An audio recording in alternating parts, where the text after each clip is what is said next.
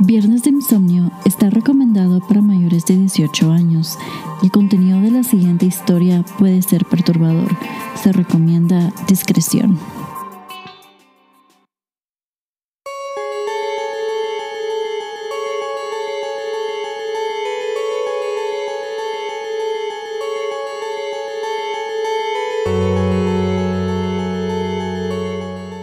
El 19 de septiembre de 1972, la localidad de Springfield se horrorizó con el descubrimiento del cadáver de Janet de Palma, quien se encontraba desaparecida desde el 7 de agosto. La chica de 16 años ese día le comentó a su madre que iba a tomar un tren para dirigirse donde una su amiga. Por supuesto, esta nunca llegó a su destino, comenzando así la investigación de uno de los casos más bizarros que ha vivido Estados Unidos. Semanas después de su desaparición, un perro llegó con un brazo descompuesto donde su dueño, mientras se encontraban en un paseo en la mina de Howdale. Solo horas después, su cuerpo fue encontrado en la cresta de una montaña de la zona, la que era popularmente conocida como los dientes del diablo. Y para más terror de la población, estaba rodeada de objetos satánicos. Buenas noches, mi nombre es Lilian y bienvenidos a un nuevo episodio de Viernes de Insomnio.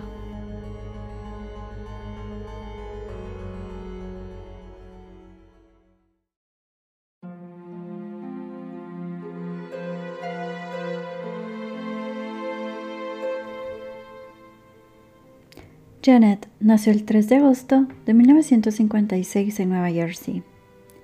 Era la sexta hija de siete de una familia de italianos. Florence, la madre, era una ama de casa y su padre Salvatore vendía piezas de automóviles usados. En los años 60, la familia se mudó a los suburbios de Springfield, en Nueva Jersey. La familia de Palma compró una casa nueva y espaciosa. Esto generó envidia en algunos de los vecinos y por esta razón ellos comenzaban a decir que la familia de Palma se comportaba de una forma muy extraña, ya que ellos casi no salían de la casa y cuando lo hacían no se relacionaban con los demás miembros de la comunidad. Hay varios registros de llamadas telefónicas que los vecinos de los de Palma hacían a la policía durante los años 70. Debido a las fuertes discusiones que mantenían Florence y Salvatore. Pero cuando la policía llegaba, los gritos cesaban y Florence le indicaba a los oficiales que todo se había arreglado y que no había ningún problema. Los vecinos llegaron a especular que la familia muy seguramente estaba involucrada con la mafia.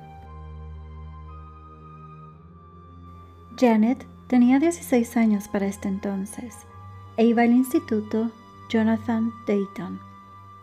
La joven era categorizada por sus vecinos como una chica rebelde únicamente porque escuchaba rock. La mayoría de sus amigos eran hombres y le gustaba ir a fiestas. Los rumores decían que consumía drogas y que le gustaba salir con muchos chicos a la vez. Sin embargo, sus compañeros de clase decían que era una chica dulce, tímida y muy divertida, y también era muy extrovertida una vez entraba en confianza. El 7 de agosto de 1972, Janet bajó a desayunar como todos los días y se fue al colegio, en donde estuvo toda la mañana. Al regresar a su casa por la tarde, llamó a su amiga Gail, con la que había quedado para salir un rato. Janet le explicó que no se sentía muy bien debido a la desaparición de su prima Lisa. Pero Gail insistió que se vieran, ya que habían estado planeando verse después del colegio durante varios días atrás. Así que Janet accedió y le dijo a su madre que iría a ver a su amiga. Es en este punto donde las fuentes donde yo consulté esta historia difieren un poco, ya que algunas dicen de que ella tomó un tren, o más bien dicho, iba a tomar un tren, y otras indican que ella le dijo a su madre que haría autostop, lo cual era muy común en esos tiempos. Pero sin importar cuál sería el método que ella utilizaría para llegar a la casa de su amiga, Lo importante aquí es que ella nunca llegó. Conforme caía la noche, los padres de Janet empezaron a alterarse, ya que su hija no había llegado a casa y su toque de queda había pasado ya. Y si algo la hubiese atrasado, ella seguramente llamaría a casa para avisar. Pero este no era el caso. Sus padres llamaron a todos sus amigos esperando encontrar a alguien que supiera de ella, pero para su horror, nadie tenía noticias de Janet. Florence y Salvatore no perdieron el tiempo y pusieron una denuncia de desaparición. Pero como en muchos otros casos, la policía les dijo que tenían que esperar por lo menos 24 horas para hacer la denuncia. Al pasar este tiempo, el investigador del caso le pareció muy raro que los padres de la chica fueran tan poco colaboradores. También pudo notar ellos no querían hacer un circo mediático de la situación ya que ni siquiera hicieron entrevistas.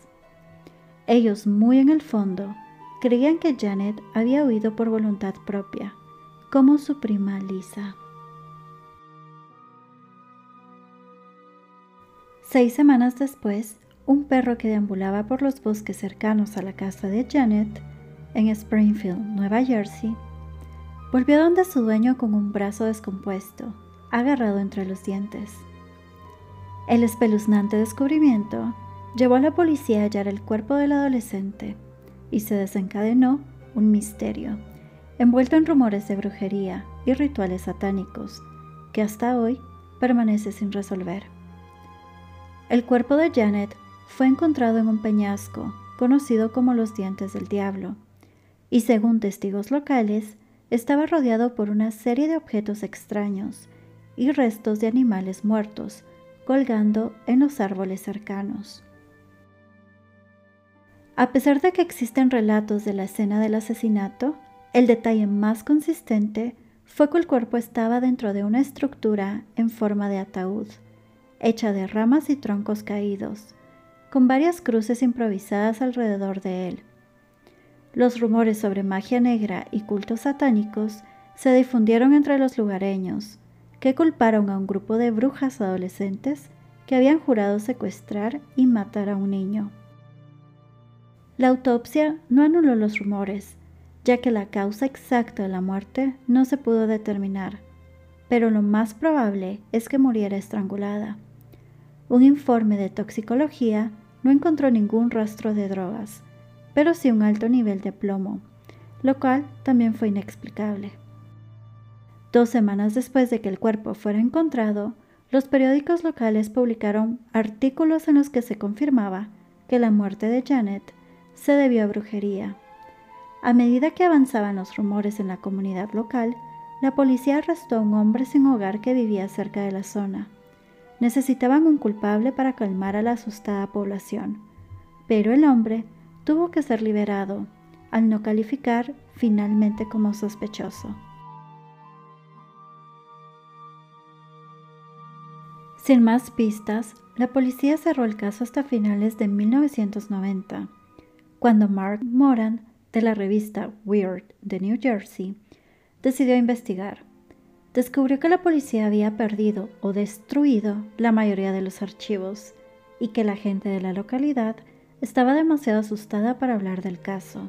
Tras publicar un artículo sobre el caso, Mark recibió una avalancha de cartas anónimas en que entregaban información escalofriante sobre el asesinato de Janet. Una de las cartas decía, Yo era un adolescente cuando descubrieron el cuerpo de Janet de Palma y vivía en la ciudad próxima. Desde hace al menos dos años antes del suceso, se hablaba mucho en mi escuela sobre un culto en el área circundante. Las llamaban las brujas. Al parecer ese grupo había difundido en la zona que planeaban asesinar a un niño en Halloween Planeaban secuestrarlo y sacrificarlo o envenenarlo. Otra carta del pariente de un policía local decía, Cuando apareció el perro con el brazo descompuesto y se inició la búsqueda, encontraron marcas con forma de flecha en los árboles que te llevaban hacia el lugar donde estaba el cuerpo. Alrededor de su cuerpo habían animales muertos atados a los árboles con cuerdas. Poco después, se reportaron animales muertos dispuestos de la misma manera en la reserva Watchung, cerca a la escena del crimen. Se decía que en esa reserva había un centro de adoración al diablo durante años.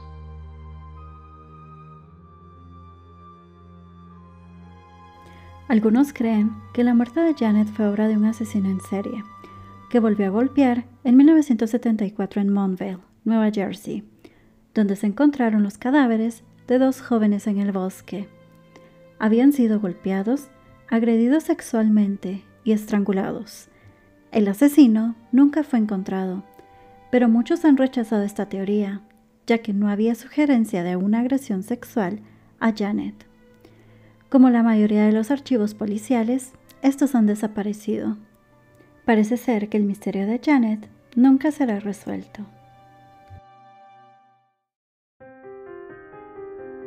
Un dato muy curioso es de que los bomberos que ayudaron a subir el cuerpo de Janet quedaron realmente marcados por lo que vieron.